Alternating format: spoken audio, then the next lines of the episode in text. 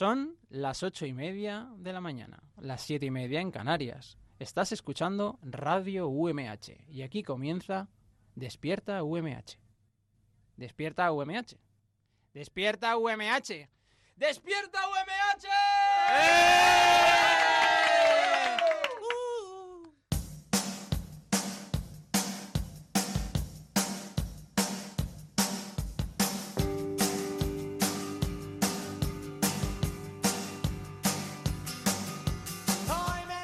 Hola, ¿qué tal? Muy buenos días. Bienvenidos a Despierta UMH, el programa despertador de la radio de la Universidad Miguel Hernández. Hoy es miércoles 28 de noviembre y estamos muy contentos. Y es que hoy, en lugar de hasta las 9, vamos a acompañaros hasta las 9 y media.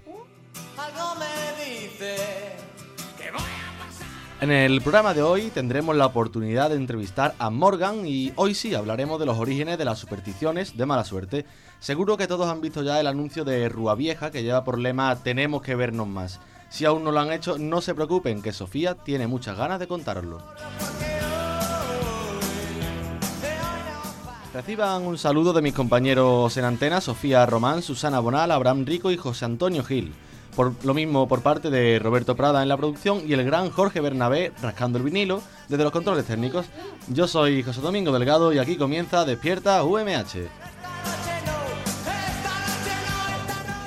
Como buenos peregrinos, una parada en el camino para recordaros que puedes escucharnos todos los días de lunes a viernes en la FM, en el 99.5 en Elche y San Juan de Alacán, 101.3 en Orihuela y 105.4 en Altea, así como en podcast y en directo online a través de radio.umh.es.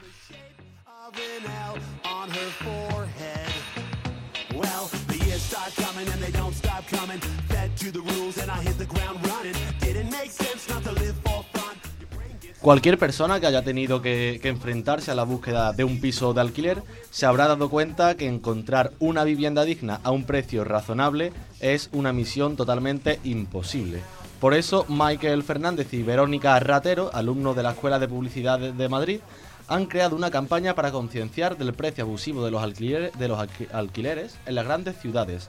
Con el humor como referencia, en esta ocasión la campaña se trata de anuncios de alquiler que han sido plegados por las zonas más impensables del barrio de Malasaña en Madrid.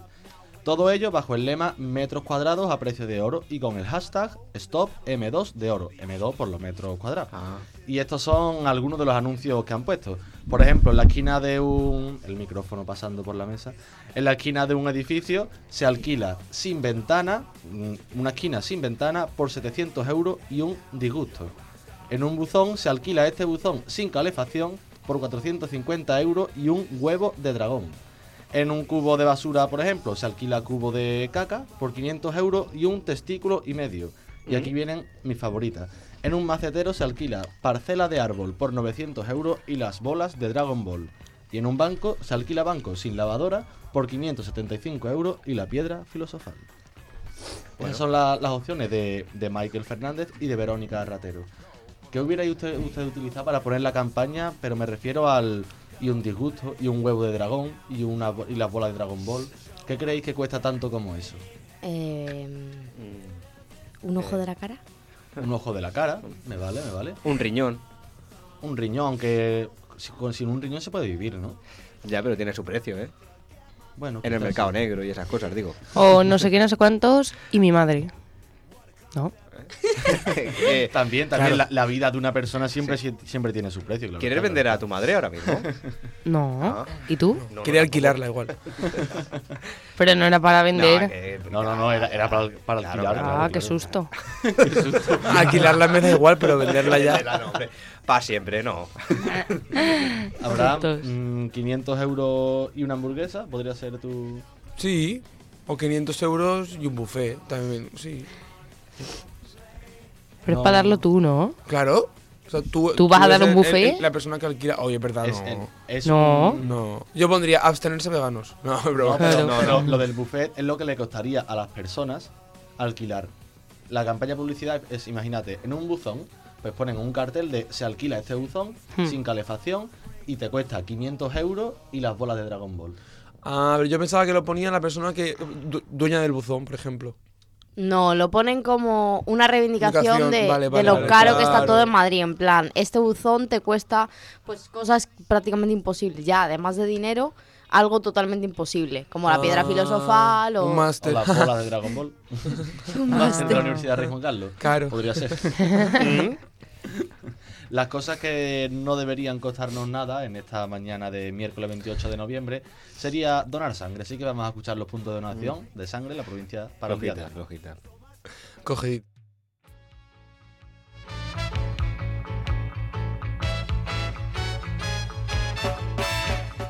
Los equipos móviles de donación de sangre estarán situados hoy, día 28 de noviembre, en los siguientes puntos de la provincia. En Elche, en el Instituto de la Torreta, de 9 y media de la mañana a 1 y media de la tarde. En San John de Alacant, en el Centro de Transfusiones de Alicante, en la sala de donaciones, de 8 y media de la mañana a 2 de la tarde. Y también en Alicante, en el Hospital General, en la sala de donaciones, de 8 y media de la mañana a 9 de la noche. Y recuerda, donar sangre es, Es compartir vida.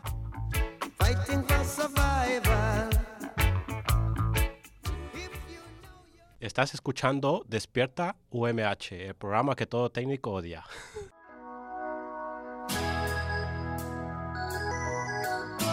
¡Arriba! La entrevista de Despierta UMH, la sección que más esperas, la única quizás que se hace en serio.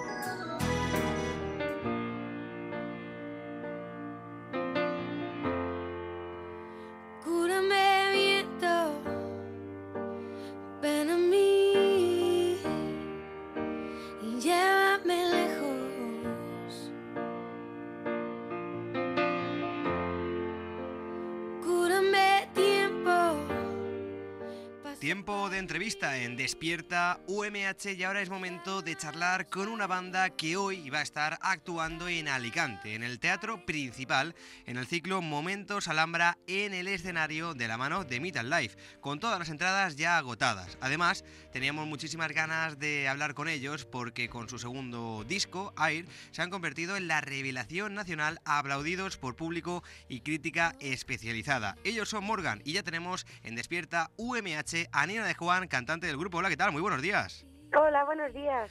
Bueno, un placer que nos atiendas en esta mañana de miércoles y además tan temprano, primera hora de la mañana. bueno, oye, alguna hora había que despertarse. ¿Sueles madrugar o hoy te hemos roto un poco la normalidad y la rutina? Pues la verdad que tampoco suelo despertarme muy tarde. Sí, como siempre hay algo que hacer, al final se levanta uno pronto, que así se aprovecha el día. Siempre hay alguien que te marea, o bien un programa de radio, un cuñado, siempre hay alguien.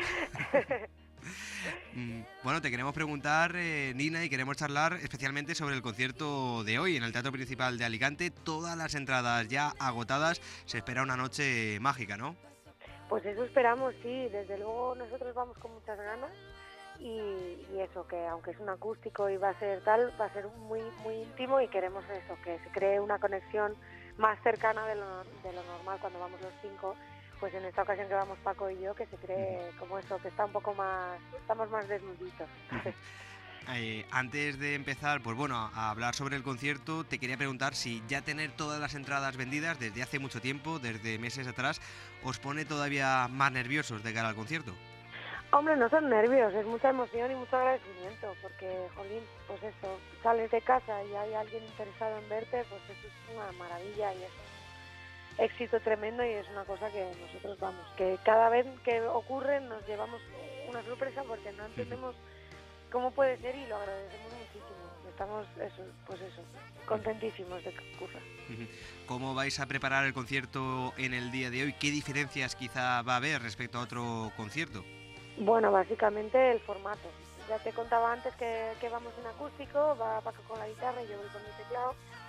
Y, y lo, lo divertido, lo curioso así, pues es eso, adaptar las canciones del disco con, todo su, con toda su producción al, al acústico, que es muy es una cosa muy interesante y muy divertida de hacer. Y es eso, mola mola también pues eso, escuchar y vivir la reacción de- del público cuando, cuando las tocamos así tan tan tan desnudas y, y mola un montón. Se crea, nosotros los acústicos siempre los no sé, nos han dado mucho la vida. Llevamos haciéndolos también mucho tiempo, mucho antes de montar la banda y hemos aprendido tantas cosas y los disfrutamos tanto que, pues eso, simplemente lo único que queremos conseguir es que la gente los disfrute tanto como nosotros.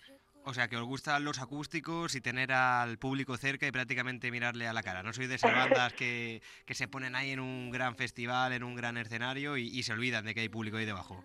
Hombre, no, a ver, nosotros todos los escenarios molan, todos los escenarios te dan algo y te enseñan algo, pero sí que es verdad que, que aunque da mucho miedo, porque yo reconozco que a mí me, me acojona mucho más, pues eso, poder ver la reacción instantáneamente en las caras de, todo el mundo que te está viendo tan de cerca, pues es Ujú. una cojone, porque al final, eh, pues eso, si la cagas se va a oír más, y si lo haces bien, pues también. claro, ahí se ve todo, no, no hay filtro. Sí, sí, sí, no hay trampa.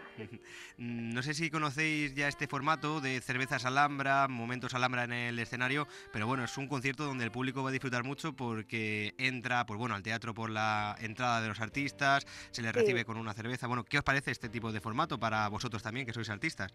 Pues una maravilla, porque es cierto que, que lo ves desde otra perspectiva y, lo disfrutas desde otro, desde otro sitio. Entonces, pues mola un montón, porque al fin y al cabo, pues yo que sé, conoces los dos sitios en, en el mismo, en lo que es un concierto. Entonces, pues eso, aprendes a verlo todo desde la otra desde el otro sitio y mola un montón y mola mucho que, pues eso que, que también la gente que entra a ver el espectáculo que fuese no solamente el nuestro sino que todo el mundo conozca pues eso cómo es el eh, la, no sé pues toda esa zona y todo eso que normalmente nunca se ve y que también es divertido. Se os espera un día muy intenso porque no solo vais a estar en el Teatro Principal de Alicante a partir de las 8 de la tarde-noche, sino que a las 6 de la tarde también estaréis en Castaños 17, en la calle Castaños de, de Alicante, con esa pequeña presentación y pequeño acústico para los que quieran asistir, ¿no?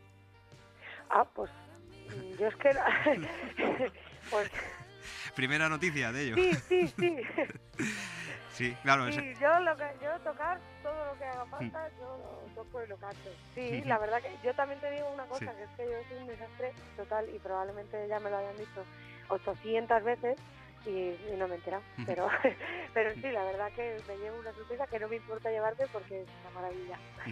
Ya podemos intuir un poco que en el grupo hay unas personas que se encargan de la agenda y otras de componer y cantar, ¿no?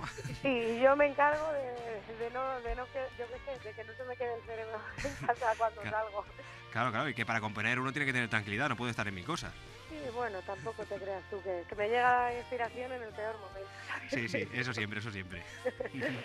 Oye, Nina, y una pregunta, ¿con qué Hola. artista te gustaría hacer una colaboración? Oh, pues con un montón, con un montón. La verdad que no podría nombrarlos a todos, pero vamos, desde, pues eso, desde Josie Stone, eh, Nora Jones, hasta, pues, eh, ah, es que no sé decirte, es que te voy a decir unos cuantos y van a ser pocos. Lo que sí que puedo decir es que ya hemos hecho con, con tanto la banda como yo colaboraciones que nos han dado la vida ya. O sea que yo ya me doy por, por súper satisfecha y porque he cumplido ya, mm, no sé, muchas muchas cosas que de repente hay gente que admiras y, y de repente pues eso te, te piden que cantes con ellos y ya lo he Claro. vivido y, jo, y estoy súper agradecida. Así que pedir más yo creo que sería ya de abusar. abusar. Quique González, por ejemplo, una Por de esas ejemplo. colaboraciones. Por ejemplo, sí. Sí, sí, una auténtica maravilla.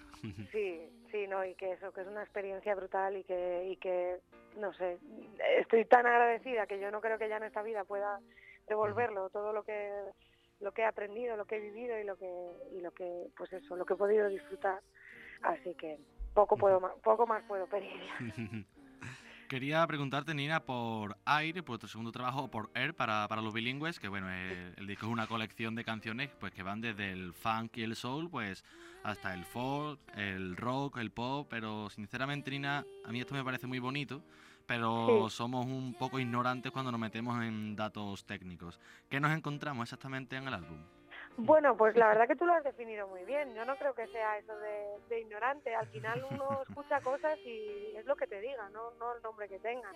Claro. Yo creo que mm, eh, lo, lo que más ha cambiado de este, con este disco con respecto al otro es que al final eh, Ove y Chuches han, han entrado a currar en las canciones desde el primer momento. Entonces con el otro disco no pasó y aunque sí que entraron a grabar, pues al fin y al cabo cuando estás creando la canción y la estás vistiendo nos faltaron esas prendas que ponían ellos, ¿no? En el primer disco y, al, y, y en este pues ya están todas las influencias que ellos traen, que van desde el gospel hasta el eh, flamenco, ¿sabes? Pasando de uno a otro. Entonces mm, es verdad que no todas se oyen, pero sí que es cierto que al, al estar ellos ya desde el principio, pues hemos podido contar con, eso, con otros colores, hemos podido entrar en otros, en otros sitios distintos, hemos podido caminar un poquito más lejos que lo que hacíamos eh, nosotros tres al principio. Y, yo creo que eso al final se nota. Y al final pues es eso, no tenemos ningún, ningún género, yo que sé, que, que nos defina, pero sí que hemos escuchado mucho tipo de música, los cinco. Entonces, a la hora de crear las canciones, pues aportamos todos esos estilos.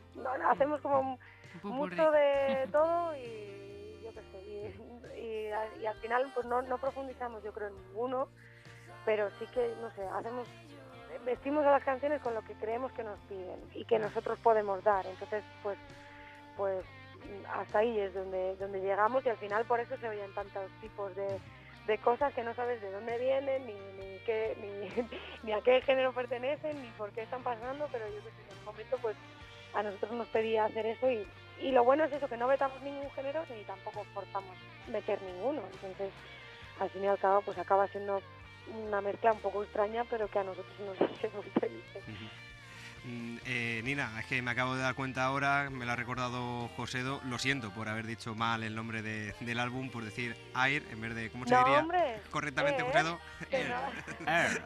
Es que hay bilingües y gente que, que no, que no, no lo suyo el inglés, lo siento, ¿eh? Y,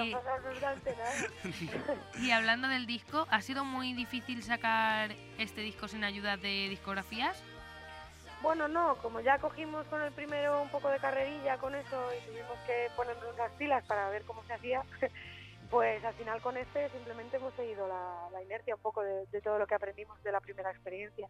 Sí que es cierto que, se curra mucho ¿no? y tienes que hacer un trabajo extra que no tiene mucho que ver con, con lo artístico y por eso es pues, un poco menos agradecido, pero sí que es verdad que luego la- el beneficio que sacas de todo eso es que no es material, pero sí que te da mucho, no sé, es un reconocimiento que te das tú a ti mismo de haber podido hacer las cosas como tú querías y aunque sacrifiques un poquito, pues al fin y al cabo el- la libertad que te da hacer las cosas de tu manera, pues pues ya ya vale suficiente, ya merece la pena. No se sabe qué puede pasar en el futuro, pero bueno, ¿os planteéis quizá ya en el día de mañana estar con una discográfica o, o estáis así muy a gusto? Pues es que a- al final pues ya hemos creado nosotros la nuestra Claro. y yo creo que, que mientras no necesitemos una infraestructura a la que no podamos llegar nosotros, que claramente no podemos llegar a, ne- a- a- a- a tener una gran, yo qué sé, no, no podemos hacerlo todos nosotros evidentemente, pero por ahora y, y estamos muy agradecidos de que sea así, podemos ocuparnos nosotros y, y estamos muy a gusto. Sí que es cierto que eso, cuando cuando se necesita una infraestructura mayor o necesitas que te echen un cable, pues sí que tendremos que vernos las en ese momento con nosotros mismos, pero pero por ahora estamos a gusto, sí. Mm, hablando un poco del disco y bueno, de esas canciones que, que lo forman, quizá la más destacada, bueno, pues podría ser Sar- eh, Sargento de, de Hierro, basada, si no nos equivocamos, en la película de Clint Eastwood. Bueno, ¿por qué está triunfando esta canción? ¿Qué, qué es lo que le hace especial? Bueno, yo creo que al final a lo mejor es probable que, que toque la fibra un poco más rápido que las demás. sí. Y, y también supongo que el idioma es, eh, es mucho más instantáneo, ¿no? En La conexión eh, aquí, entonces, pues yo creo que esos son los, los ingredientes que hacen que, que sea una canción muy importante para, para el público y para nosotros, claro. Eh, y es pues eso, porque, porque es muy, no sé, sí, es muy, no sé, es muy estómago. Y yo creo que aquí somos todos muy de estómago, entonces al fin y al cabo, pues yo creo que por eso puede ser que sea la más, la más protagonista. Es de estómago prácticamente también como el final de la película, ¿no? De, de Clint Eastwood. Sí, es que sí que es cierto que no está basado en lo que, en lo que es el argumento de la peli, pero es que cuando yo fui a ponerle nombre a, a la canción y, y sobre todo por eso, por el- la sensación que yo saco cuando la estaba haciendo, es como eso, no conoces a nadie tan tan duro, ¿no? Como el sargento de hierro, como Clint Eastwood en la peli, que a la vez luego tiene un fondo que no es tan tan tan duro, pero que al, al fin y al cabo sí lo es. Entonces es como esas dos cosas que ocurren que es un poco contradicción, pero en fin. Pues yo que sé, películas que me monto yo en la cabeza y al final que yo eh, para mí tiene sentido, pero no sé si me sé explicar. Sí, luego al fin y al cabo le gusta al público, que eso es lo importante, y le llega. Y le llega. Mm, sí, sí, Susana. Es que yo quiero empezar ya con mi challenge, que sabes que me encanta. Sí, me dejas una pregunta más y ya empezamos con el challenge. que Es que el challenge, es que el challenge promete, ahora, ahora lo entenderás. Nina. A ver, a ver. Eh, nada, simplemente, pues bueno, quería preguntarte sobre la televisión y los medios de comunicación en cuanto a la, a la música, porque bueno, recientemente estuvisteis en la hora Musa de Televisión Española. Positivo, ¿no? Que poco a poco se empiece a cambiar, especialmente en la televisión, y que se apoya la música nacional. Pues es que es esto, es que es básico, si es que no tampoco se pide ninguna locura. Básicamente que, joder, que en este país tenemos un montón de, de artistas de todos los ámbitos, de todos los campos y de, y de, de todo tipo de, vamos, que hay una riqueza cultural que, que no se está que no se está enseñando ni, ni fomentando. Entonces, pues básicamente que cada vez que, que podamos hacer que eso ocurra, pues es que es maravilloso. Y yo creo que ahora, pues eso, progra- programas como La Hora Musa son tan necesarios y tan tan importantes para todo el mundo que enciende la tele y, y es tan fácil acceder a esa información en vez de estar viendo otras cosas que no digo yo que estén mal, pero que tampoco eh, no fomentan tampoco las cosas más interesantes que tenemos eh, que enseñar, pues yo creo que está muy bien y que es súper importante para todo el mundo, para todo el mundo que tenga un mínimo de, de sensibilidad. Te guste o no te guste lo que estás viendo, simplemente que, que lo estés viendo ya es maravilloso, que puedas opinar de si te gusta una canción o de si no te gusta una banda. Es que eso ya que te den la opción en la tele es maravilloso. Así que súper agradecidos de que esté pasando y de haber podido participar y, y eso, de los medios de, de comunicación, radios, teles, que todo el mundo que pueda hacer un hueco a, a la cultura lo haga porque porque no estamos faltos de, de cultura, sino de, de- exposición, yo creo. Todo lo que se haga siempre será positivo para la música y la cultura de nuestro país. Eh, una vez comentado esto, pues yo creo que ya llega el momento, Susana, así que tienes toda la razón del mundo, de empezar el challenge de Despierta UMH. Pues sí, mira, yo he preparado nueve preguntitas, la verdad es que fáciles, unas son de sí y no y otras son de elegir entre tres opciones. Vale. Y va sobre la cerveza, ya como comentábamos, eh, Mm. cerveza Alhambra. Claro que Vale. sí. Pues Eh, compites ahora mismo, bueno, eh, en su día ya lo hizo Newman, este mismo challenge, así que luego cuando termine vamos a dar los resultados y a ver si has ganado tú en representación de Morgan o Paco de Newman. Vaya por Dios, a ver, a ver. Un poco más de ver, tensión. antes, que, antes de empezar el challenge, esto no puntúa ni sí, ¿no? ¿Tú eres muy cervecera o eres más de vino? Yo soy cervecera, la verdad que no soy muy de vino. Bueno, esto, esto en caso de empate suma. Suma. Vale. A ver, la primera. Los obreros egipcios que se encargaban de la construcción de las pirámides egipcias recibían una parte de su paga en cerveza, ¿sí o no? Yo creo que sí. Sí, muy bien, Correcto, correcto. bravo, bravo, bravo. Bueno, bueno. Un- uno de uno, ¿eh? Sí, empezamos bien. La segunda, la cerveza tiene propiedades que rizan el pelo debido a los ácidos de levadura y la cebada. Activo, Pues- activos. Vamos a ver. eh, es que no sé si rizan el pelo, pero desde luego yo he usado cerveza. ¿Sí? Así que, así que espero que sí. Sí, la respuesta es sí. Correcto, correcto, bravo, bravo. Yo creo que ahora mismo nuestra audiencia quiere saber eh, cómo fue ese momento. Claro. Pues mira, a ver, básicamente cuando estás en la playa que te está dando el sol y yo que soy castaña, pero a mí me gusta en verano que se me ponga el pelo un poco más clarito. Entonces si te echas, eh, si estás tomando el sol o si te vas a echar el día ahí en la playa expuesta al sol, pues yo lo que hice fue pues, salir de la- del, del mar y me, y me eché la cerveza en el pelo, entonces te tiras todo el día ahí haciendo lo que sea, jugando a las palas, jugando a las cartas, lo que sea, y luego ya te vas a casa, te duchas y el pelo pues te queda reluciente y buenísimo.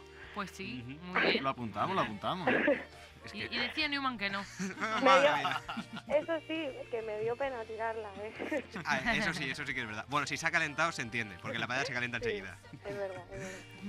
Vamos con la 3. Se recomienda almacenar las botellas de cerveza de pie en lugar de acostadas porque minimiza la, oxiga- la oxidación de la tapa. Pues me, me imagino que sí.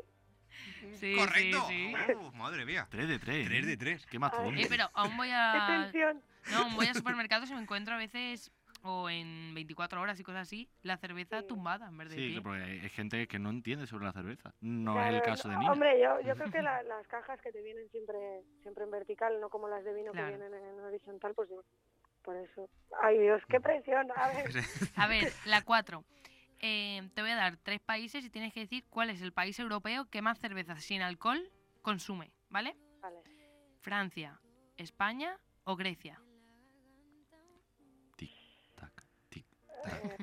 ¿España? Sí, Bueno, bueno, bueno, bueno, bueno, bueno, bravo. Sí, sí, Cuatro sí, de cuatro. A ver, en, los españo- en España se consume mucha cerveza, pero cerca del 15% del consumo de la cerveza de los españoles se corresponde a esta variedad, o sea, la de sin alcohol. Sí, es que yo, es que claro, no hay que renunciar tampoco a beber cerveza Claro. si no quieres beber alcohol. Claro, Me Está parece bien. muy bien. Para el consumo moderable, eh, moderado, Moderado. eh, para cuando tienes que coger el coche, muy importante también la sí. cerveza sin Con- alcohol. Consumo responsable, sobre todo. Eso es muy, Eso siempre muy es. importante. Vamos, vamos con la quinta, de momento A ver. llevas pleno.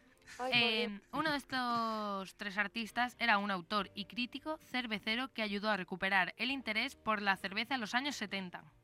Joder, vale. Michael Jackson, Freddie Mercury o Elvis. No tengo ni idea. Elvis.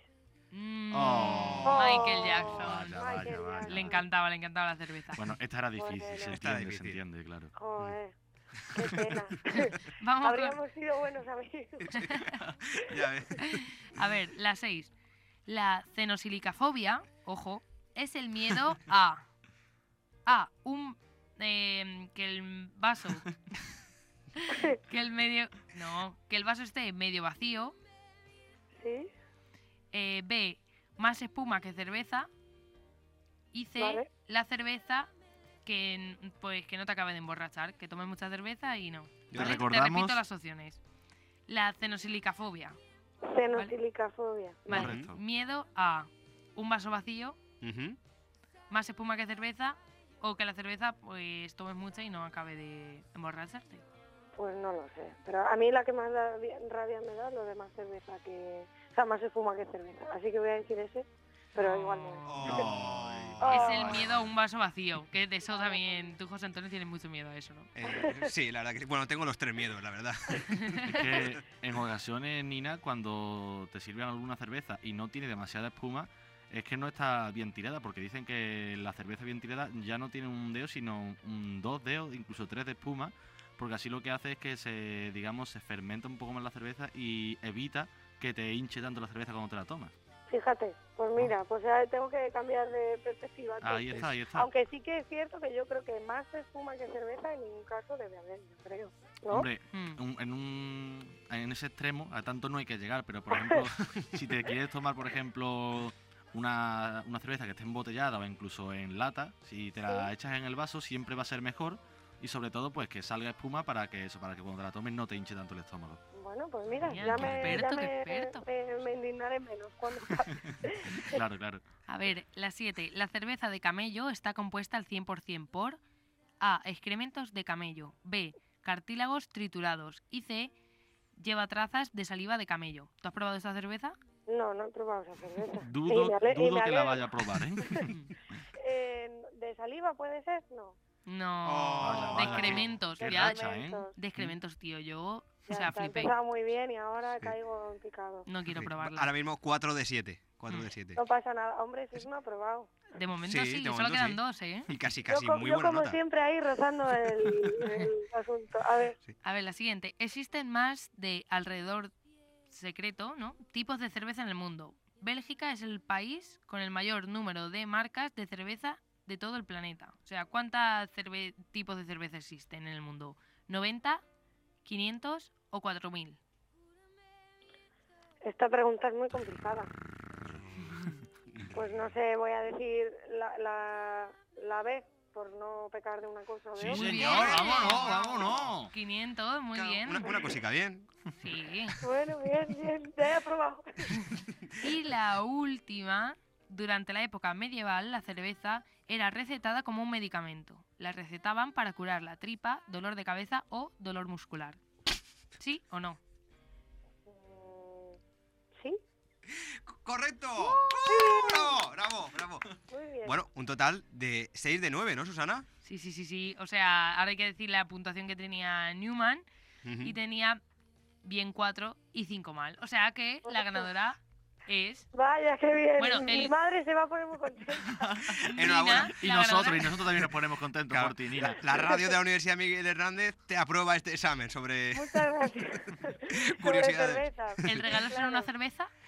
Bueno, esta noche podemos brindar, claro. Sí, eso es. Sí. Bueno, pues eh, Nina, te damos la enhorabuena por tomarle la delantera a Newman en este challenge de Despierta Dios. Y te deseamos lo mejor para el concierto de esta noche, bueno, prácticamente de esta tarde en Alicante, en el ciclo de Cervezas Alhambra, momentos en el escenario. Y os deseamos, pues, pues, bueno, Hola, lo ¿cómo mejor y que el estáis? público Soy Raúl disfrute. Quijano de Café Pues Quijano y os mandamos gracias. un abrazo muy Gracias. fuerte Un para los placer, chicos, Nina, hasta luego. para las chicas, adiós. a todos los que estáis ahí escuchando UMH Radio. Chao.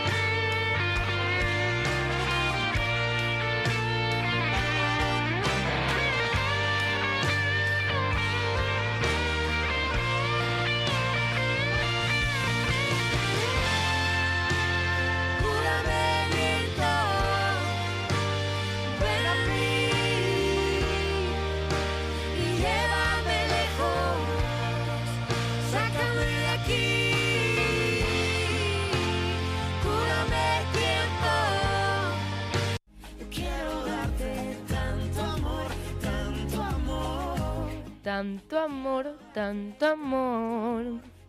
Madre mía, ¿sabes qué? Estoy súper enganchada a Freddy Lace. El sábado lo vi en el concierto que hizo en Elche y me acabé de enamorar. Pues, ¿sabes que vuelve? ¿Cómo que vuelve? Sí, sí, el día 29 de noviembre en Despierta UMH en Radio UMH. El 29 de noviembre en Despierta UMH no me pierdo a Freddy Lace. Que no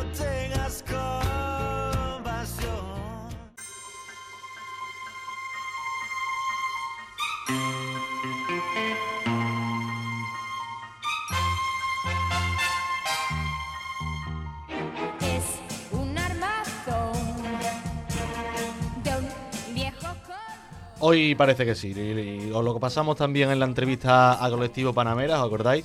Que no pudimos hablar de esas supersticiones, nos quedamos falto de tiempo. Y el tema que salió a raíz del famoso tapping, esa terapia alternativa que nos trajo Abraham y sobre todo complementaria, pues hoy vamos a hablar de las supersticiones de mala suerte, que seguro pues que de alguna de ellas no sabéis, por ejemplo, cuáles son sus orígenes. Si nos queda tiempo, pues conoceremos cuáles son vuestras supersticiones de, de mala suerte. La primera, por ejemplo, Susana. ¿Cuál Dime. crees que es el origen de Martes 13? De una película.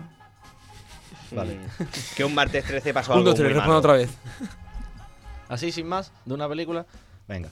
Esta superstición, te lo digo, te lo digo, tiene su origen en la última cena, de la película de, de la última cena de esta, en la que Cristo anuncia a sus doce apóstoles su inminente crucifixión debido a la traición de uno de ellos. Desde entonces se cree que cada vez que se sientan a cenar 13 personas, una de ellas morirá antes de un año. Ah. La maldición del Marte viene por el, el dios de la guerra romano que se llama Marte. Y el refranero español, por ejemplo, también se hace con Claro. esta superstición que dice en 13 y martes.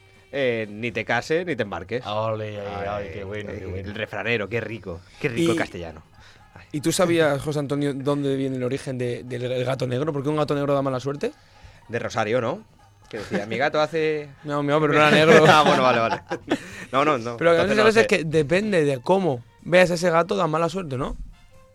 Si le miras a los ojos. No, mira, te, te explico. A ver. O sea, un clásico entre las supersticiones es de mala suerte es el gato negro. Y es que la cultura católica otorgó al gato negro un simbolismo negativo. El negro representa la noche, el mal, el demonio, lo, lo peligroso. Y si un gato negro se cruza en tu camino, em, da mala suerte. Pero si un gato negro va andando hacia ti, significa que recibirás suerte y sabiduría.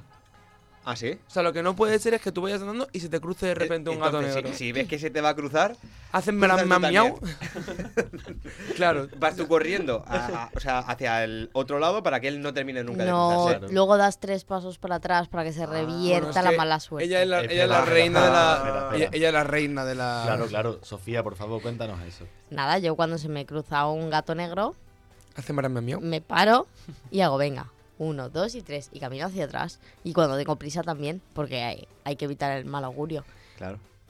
Increíble. Y cuando Me lo enseñó Yo mi conocía mamá. lo de tirarse la, la sal hacia atrás. También. Para cuando tienes Hombre. mala suerte. Cuando se te precisamente derrama la sal. de eso es lo que íbamos a hablar ahora, o sea, eh, José Antonio. Pero bueno, cuéntanos Bueno, no, tú. no, no, no, yo simplemente lo conozco, que cuando alguien tiene mala suerte, ¿no? O está en una... No, cua- cuando alguien derrama sal. Ah, cuando, alguien la se le derrama, cae la sal, acto seguido tiene que derramarla hacia atrás para revertir esa mala suerte Sí. que ocurre cuando tiras la sal. pero tiene que echarse una pizca sobre el hombro izquierdo. Mm. No puedes sobre derecho ni tirarla hacia atrás. Tienes que coger como un puñadito y echártelo en el hombro. Ah, yo y todo así. esto es muy verdad y muy cierto, ¿no? Porque Tío, esto, claro, por esto es una ciencia exacta. Pues yo me Sí, considero una persona con mucha suerte y nunca he hecho cosas de esas. Vale, es que eso es para evitar la mala suerte. Tú quizás las haces sin querer. Claro. Ah, puede ser. Como por es que también te digo que nunca veo gatos. ¿Has pasado alguna vez por debajo de Mm. una escalera? Yo sí. Nunca veo escaleras. Aposta. Nunca ¿No? ve- Pues hablando de escaleras, así La todo muy bien hilado. Sí, es que la, la sal. Eh, hablando de escaleras, no sé si lo sabes, pero tienen connotaciones católicas el tema de, de dar mala suerte, aunque no está muy, muy claro de dónde viene. Por un lado, la escalera se relacionaba con la muerte eh, por el patíbulo, es decir, cuando el- la persona que iba, Sí. el verdugo, iba a colocar el- la cuerda de la persona que iba a ahorcar, se subía a una escalera para hacerlo. Eh. Y por otra parte, la tradición cristiana solía colocar a Lucifer eh, agazapado, en plan escondido debajo de una escalera, esperando a, pues, para, pues, para llevarse a, El cuerpo de Cristo. el cuerpo de Cristo, correcto. y otro posible origen tiene que ver con la condición sagrada y mística que siempre se da a los triángulos. ¿no? O sea, siempre parece que la figura geométrica de un triángulo eh, siempre tiene que estar relacionado en plan El con... triángulo de las Bermudas. Claro, Y en por eso de- cuando se dice que cuando Los una, Illuminati. cuando una escalera, por ejemplo, está apoyada en la pared, pues forma ahí ese triángulo de pared, escalera y suelo. Claro, y, y por eso también atravesarlo es sacrilegio. Claro. Pero a mí me ha parecido muchísimo más interesante cuando dice Sofía, sí, yo la atravesé una vez queriendo. No, una no muchas, porque mi madre me decía, si pasas por debajo de una escalera no te vas a casar. Y yo, te tiri, iba y venía, iba y venía por debajo de la escalera. Y ella, que no te vas a casar. Y yo, ya, por eso paso. y Te por toma eso... la vida demasiado en serio, Sofía. Pero bueno, ¿sabéis eso que siempre han dicho lo de cuando tienes un mal día? Y dices, vaya, hoy creo que me he levantado con el pie izquierdo. Pues bueno, antiguamente las civilizaciones y culturas antiguas, vamos a decirlo así, siempre han compartido la discriminación por los zurdos y las zurdas. El, el movimiento solar, por ejemplo, es hacia la derecha, la mayoría de las personas son diestras, y en la Biblia los santificados son los que están a la derecha de Dios, e incluso en términos lingüísticos, en latín, la izquierda se denominaba sinester, que significa siniestro. Es algo que ya veis que es súper antiguo, pero a día de hoy lo, lo seguimos Sí, diciendo, ¿no? Y los ¿sabes? zurdos sufren mucho, ¿eh? Porque Sí, sí, sí, Ahora sí. ya ca- está cambiando, pero por ejemplo los pupitres en el colegio, Yo soy zurdo y sigo sufriendo con las tijeras. Se sufre mucho, ¿eh?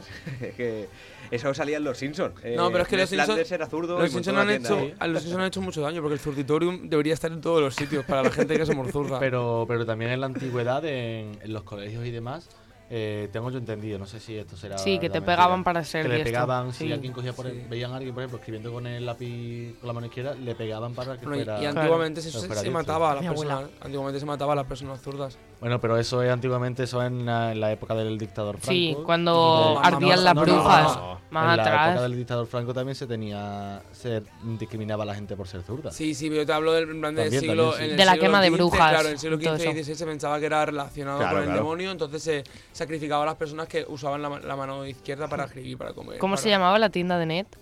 Zurditorium. Muy bien. Muy bien, po- podemos Muy seguir. bien. Sí, Va, va, por ahí. continuar. no me Bueno, podía acaba quedar con la poniendo duda. Y para acabar, algo que quizás afecta más a lo que son los, los artistas, ¿no? A los actores, que es el color amarillo. Vestir Ay, a mí me encanta. A mí también me Claro, gusta el pero amarillo. vestir de color Más en amarillo verano. siempre se dice que, que da mala suerte. Sobre Ir No, es la de un amarillo que te pillo de toda la No, vida. sobre un escenario. Ir de amarillo sobre un escenario Sobre siempre se ha dicho que da mala suerte. Los artistas Sí. siempre dicen que desafían la suerte cuando van De hecho, cuando. España fue Eurovisión, o sea, el sueño de Morfeo fue de amarillo, todo el mundo fue en plan, Dios, va de amarillo, ¿por qué? Y ella me dijo, pues porque quiero desafiarme, en plan, y va de amarillo. ¿Y Eso cómo quedó? ¿Y cómo le salió? La última. Vale. Pero, a ver, tampoco vamos a No, echarle claro, la culpa tampoco ahora la a ir culpa de a la- amarillo. a ir de amarillo porque a la estadística me Pero que dicen que da mala suerte y esto tiene una, o sea, tiene una historia y es que el dime, dime. No, en, en Cataluña no, no piensan que da mala suerte. vestir de amarillo, no, no En- tener Ah, nada vale, de amarillo. Claro. Vale, vale. Lo que da mala suerte es subir a una actuación vestido de amarillo. Claro. Y se supone que el dramaturgo Molière en el siglo XVIII, Ojo. ¿sabes quién es Molière, verdad, Sona? Sí. Dramaturgo del siglo XVIII. ¿Sabes? ¿Sabes quién es? Pues el Molière eh, tenía una obra de teatro y era su momento de auge, todo el mundo iba a verlo, llenaba teatros. Entonces Molière tenía tuberculosis, ¿vale? una enfermedad que en el siglo XVIII mató a muchísima gente. Entonces él estaba interpretando una obra de teatro que se llamaba El enfermo imaginario y tenía que hacer el papel de una persona enferma, que le venía genial, claro. Entonces durante la actuación le dio un ataque de, de tos de- por la tuberculosis y manchó de sangre el, el el- el traje que llevaba amarillo. Y horas después murió. Entonces desde entonces se dice que el color amarillo da mala suerte en una actuación o es augurio de muerte. Claro, no tiene nada Y que ver con que un hombre estuviese Claro, la gente no lo Sí, sabe, pero, la pero gente no eso- lo sabía. Entonces, en esa época, eh, bueno, se rumoreó muchísimo, aunque luego se demostró que era mentira, que, que murió en el escenario. Y no es verdad, murió horas después en su casa. Que ese dato no lo sabía, lo descubrí y no lo sabía. Pues sí, así es, nos murió en el escenario. Y bueno, si hay algunas supersticiones de mala suerte y de mala suerte, ¿eh? La de buena suerte la tendremos para otro día. Pero ya no de mala suerte, sino remedios para esa, como por ejemplo de la sal. Si se te cae la sal, pues tienes que echarte... O por ejemplo, siempre a mí también me han dicho nunca, siempre lo de no te barras los pies que no te vas a casar. También, Por ejemplo. también. Mi madre me dijo, También. me decía que me barre la mala suerte. O sea, la buena suerte, No, perdón. eh, luego, que no hay que poner el bolso en el suelo porque, Porque se se van va los el dineros. dinero, claro. Tocar Ah, bueno, en De hecho, en lo Aspe se dice lo tengo en el suelo ahora Se van los panetones. se van los dineros. Los dineros. Los dineros. Se van los panetones. A mí de- también me dicen que no hay que pasar la sal en la mano. Siempre que se deja en la mesa y el otro la coge, que no se pasa en la mano. Pero eso no sé si es por mala suerte o por, Eso, eso yo también lo he oído. ¿eh? por ¿Sí? protocolo. Mm. No sé. Por pero- protocolo, ¿te imaginas en un protocolo? en una Romper un y, espejo también da mala suerte. Eso dicen. Siete años. Siete años. ¿Siete años de mala suerte? Bueno, pues Sí. luego se pasa. ¿Y quién rompe espejos, tío? Yo. Hombre, se ¿Sí? te puede romper. A mí me cayó uno. Tenemos aquí la persona de mala suerte. Hombre, tú- a ver, es que tú a lo mejor estás pensando en un espejo grande, pero piensa que también hay espejitos Claro. pequeños. Ah, Que si se No, pero cae esos son uno- dos años solo. Ah, Si es eso. pequeño. Ah, vale, vale. tanto. Bueno, pues estas son las supersticiones así de mala suerte que tenemos más cotidianas en nuestro día, nuestro día a día, que eh, como veis son muy antiguas, pero todavía pues las seguimos utilizando. Y nada, ya las dejamos para otra ocasión, pues las supersticiones de buena suerte. Primero, entrevistamos a Ricardo Castella. Vamos a hablar Sí. con el director de la Resistencia, Bueno, bueno, bueno, Ricardo bueno, bueno. Castella, que está al otro lado del hilo telefónico. Hola, ¿qué tal? Buenos días. No son, no son horas estas, si lo sabéis. Estas no son horas. Esto es como llamar a un ministro a las 3 de la mañana. Y ahora llega la sorpresita.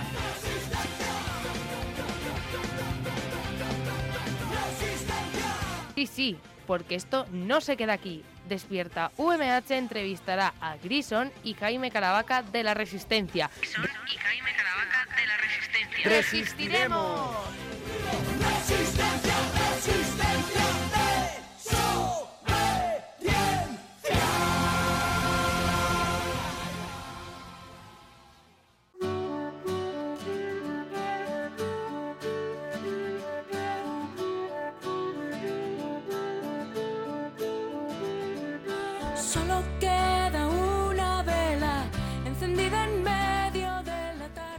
9 y 12 de la mañana, aquí seguimos en Despierta UMH y atención porque ha llegado la indignación. Sofía.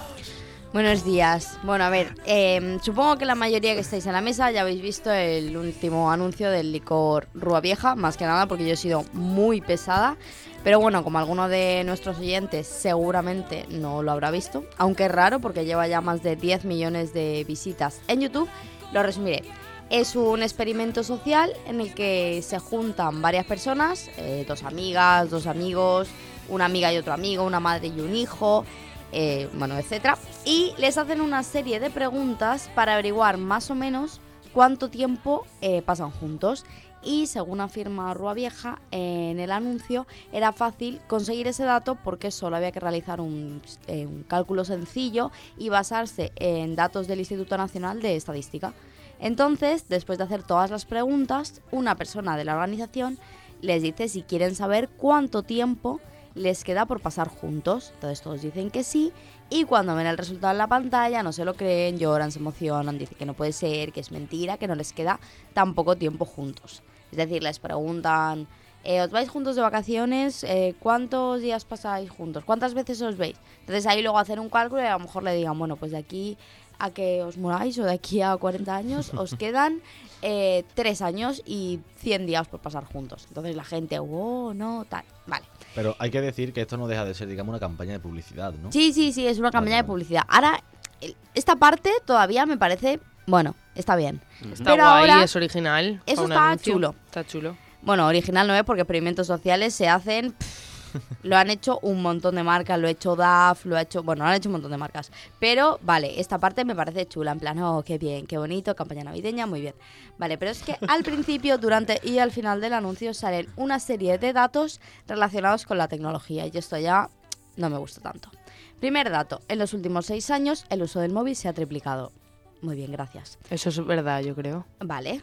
Eh, luego dicen que consumimos más contenido audiovisual que nunca y que el contacto con la gente que nos importa se está trasladando a redes sociales.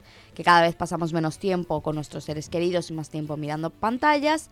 Y luego el psicólogo Rafael Santandreu, que sale en el anuncio, dice: Es una contradicción, no cabe duda. La gente afirma que sus seres queridos son lo más importante, pero la distribución de su tiempo no lo demuestra así. Esto tiene que ver con el modo en el que funciona nuestro cerebro, porque estamos programados para evitar pensar en el tiempo que nos queda por vivir. Y así tenemos la sensación de que siempre vamos a tener la oportunidad de hacer las cosas que nos hacen felices. Muy bien, un discurso muy bonito, pero luego acaba el anuncio para mí con la guinda. Según las estadísticas, en los próximos 40 años pasaremos 520 días viendo series, 6 años viendo la televisión, 8 en internet y 10 mirando pantallas. A lo que mi respuesta es... ¿Y? Es decir, em, lo que me mata del anuncio a mí, que ahora ya es cuando empiezo a dar mi opinión, ya os he contado de qué va, os he contado los datos que hay, eh, a mí me, yo acabo de ver el anuncio y empiezo a enfadarme. A enfadarme y, y a decir, no, esto no me gusta, no me gusta nada. Porque considero que está súper, súper mal enfocado y que le echa la culpa totalmente a la tecnología y que eso no es así. Es decir, a lo mejor yo me equivoco en la percepción que tengo de la gente, pero yo creo que nadie dejaría de quedar con alguien por quedarse en su casa con el móvil. Si tú no quedas, o por lo menos yo, si no quedo con alguien, es porque no me apetece, porque no me aportas nada y porque no me divierto. Entonces, ya lo que yo haga en mi casa, sea estar con el móvil, sea estar en Netflix, o sea leerme un libro, es cosa mía. Yo no he quedado contigo porque tú no me aportas nada. Luego ya, eh, no he quedado contigo porque... Si, si prefiero ver Netflix a quedar contigo, es porque tú no me aportas nada. Nuestro, nuestro, Yo- nuestro técnico está Jorge flipando, sí, sí. Yo creo que está contigo también, Sofía, Es que porque es así. Sintiendo la cabeza. Yo también tengo que decirte que yo soy de las personas que piensan como tú. Es decir, yo estoy muy bien en mi casa y yo en mi casa hago lo que me da la gana. Pero yo soy, me considero una persona callejera. Pero eso sí, si que tengo que quedar con alguien que no me apetece, pues me da igual que estar en el móvil leyéndome un libro, mm, con el móvil o cualquier cosa. ¿sabes? Claro, yo a lo, a lo Pero- que quiero ir, perdón, habla, habla también tú también. No, no, no sé, pero a- acaba. Que yo a lo que quería ir era que el anuncio como que te daba a entender eh, que como estás tanto con la pantalla no estás con tus seres queridos. No, es que si yo no estoy con una persona es porque no me apetece.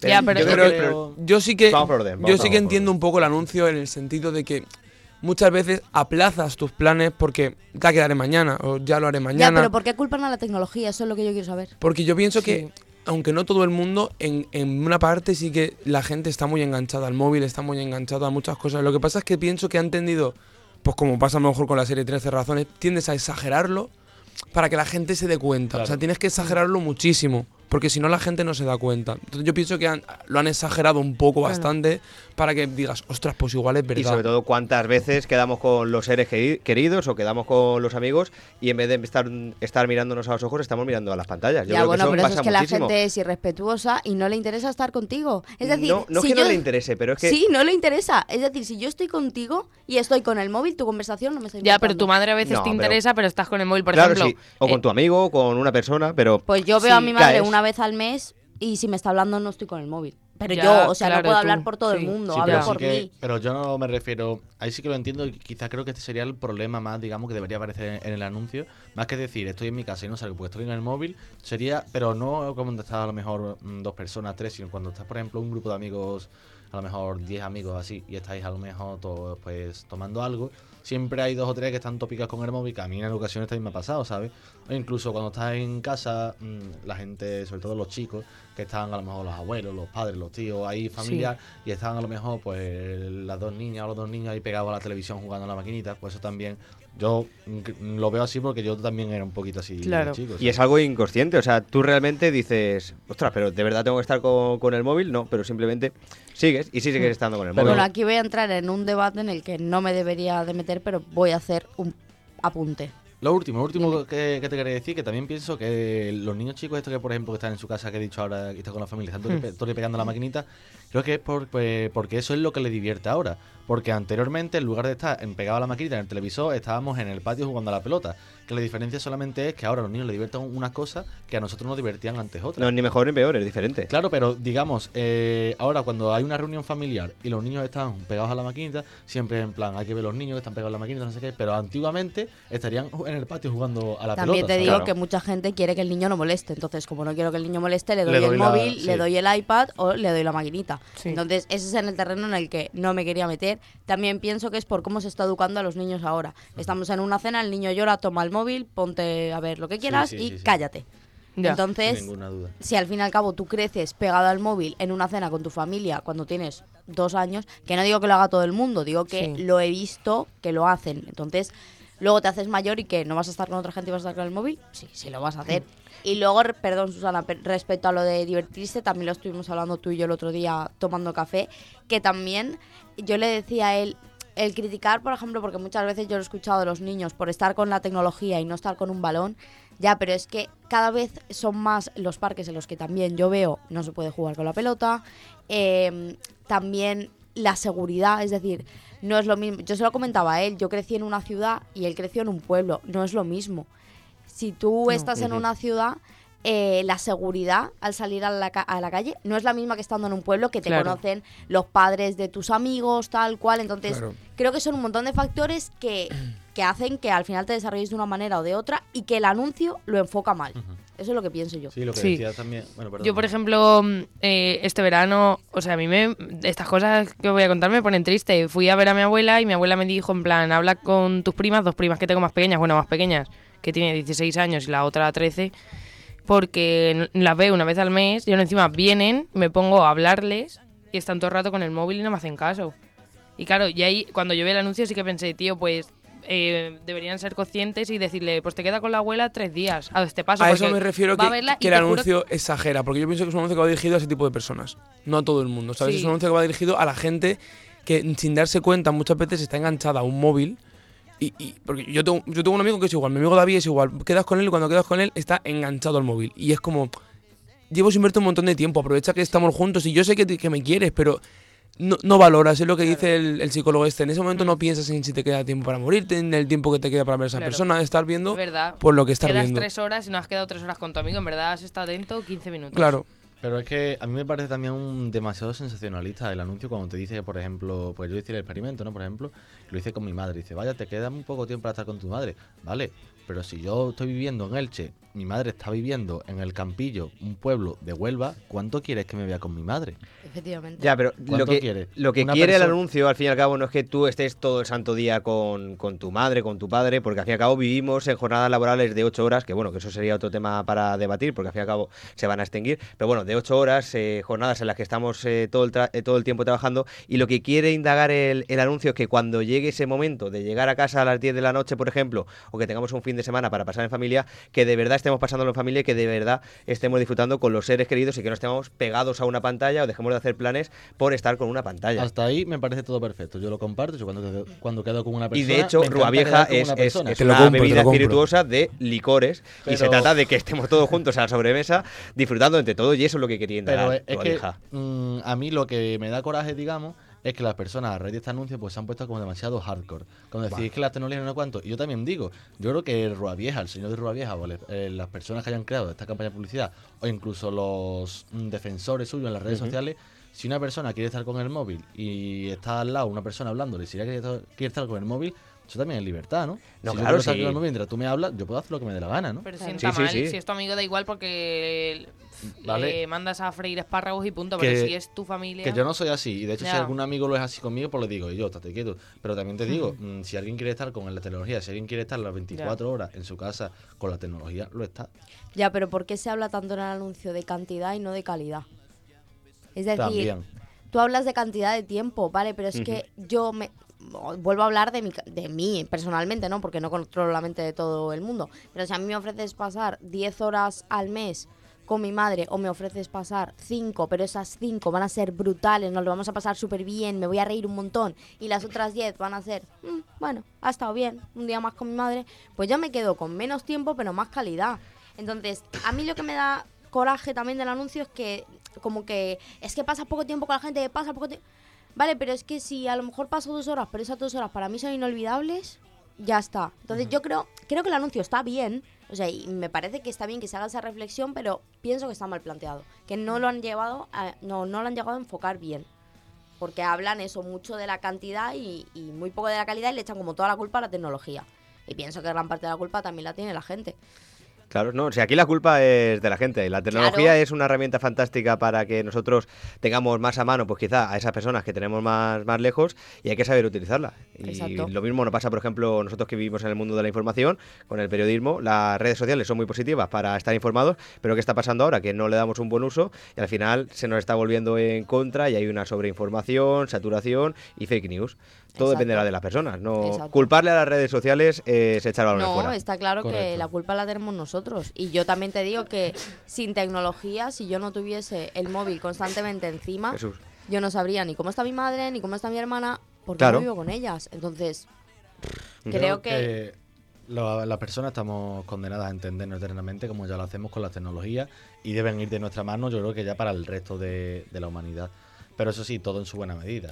Pero sí que es La verdad que se están, se están perdiendo muchas habilidades sociales que la gente ya no tiene por no interactuar, y eso es cierto. Por ejemplo, yo muchas veces en vez de mandar un WhatsApp prefiero hacer videollamada o llamada. Eso lo comentábamos el otro día. Yo si tengo que hablar con mi amiga o decirle qué tal, a ver, que sí, que un WhatsApp, según lo que esté haciendo, pero si puedo por la tarde sacar un rato Pero a lo mejor- y parar el capítulo de Netflix que estoy viendo, la- le hago una videollamada. Pero a lo mejor antes, o sea, lo que quiere, yo pienso, lo que entiendo por el anuncio es que a lo mejor antes tu amiga eh, Maritrini mm, la deja el novio y, y yo qué sé, y en vez de, de decírtelo por el móvil, de llamarte llorando, tía, ven, ven- vente al parque y te lo cuento, Chat- ¿sabes? chat En plan ya, de ese quedar, ese... Ya, ese abrazo. Mm, Bueno, de hecho, eh, he estado leyendo también un poco de información extra de, de Rúa Vieja y lo que sí que no estoy de acuerdo con el anuncio es que, al fin y al cabo, ese estudio se ha hecho con personas que ya superan, pues por ejemplo, mínimo los 25 o 30 años. Y a partir de esas edades tú no socializas tanto, no sales tanto a la calle y no te prestas tanto a conocer nuevas personas. Si ese estudio se hubiera hecho en personas Y de tienen más 15 a 25 responsabilidades. años, claro, de 15 a 25 años sí que... 18. encont- O 18, no, de- pero de 15 a 25 ya, pero años... te digo tienes que 18 ser porque al, mayor de al edad. el anuncio ser de un licor... Ah, bueno, ya, ya, pero yo me refiero a las Vale, personas. vale, vale. Eh, esas personas sí que socializan más y sí que al fin y al cabo no están tan ancladas en ese mundo de las redes sociales. Sí que lo están de otra forma, pero no tanto como las personas de 30. Entonces, ahí sí que ha sido un fallo que no ha sido un estudio sociológico 100% verídico. verídico. Eso bueno, pues yo creo que hasta aquí lo podemos dejar lo del anuncio de Rua Vieja, Sofía. Esperemos que ya no estés tan indignada, que te hayas aquí desahogado un poco, que le hayas contado bien a nuestros oyentes lo que opinan. Y nada, volveremos aquí a, a explayarnos y a criticar pues otro anuncio, otra campaña publicitaria que veamos. Voy a pensar en ti.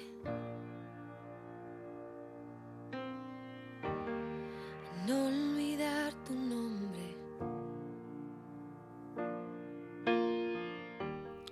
Llegábamos ya al final del Despierta UMH, pero tenemos una cosita que ha pasado ahora.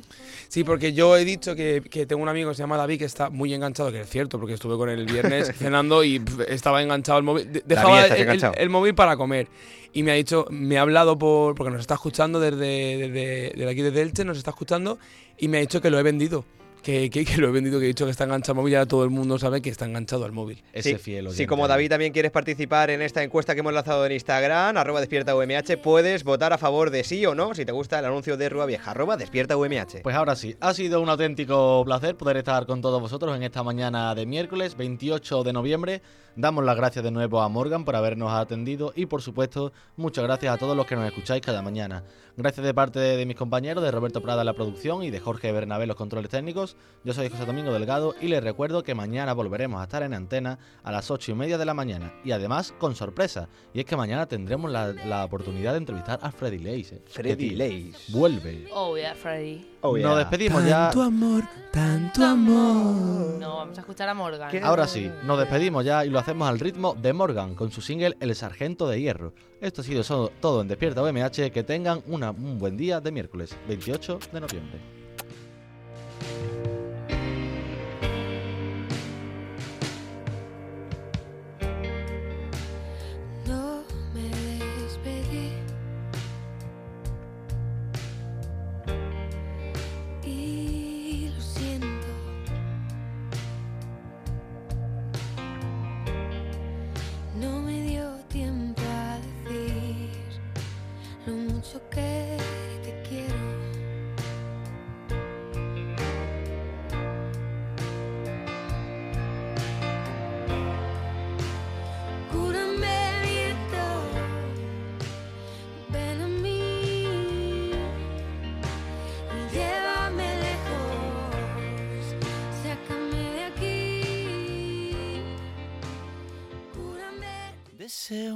Estás escuchando Radio UMH, tu radio universitaria.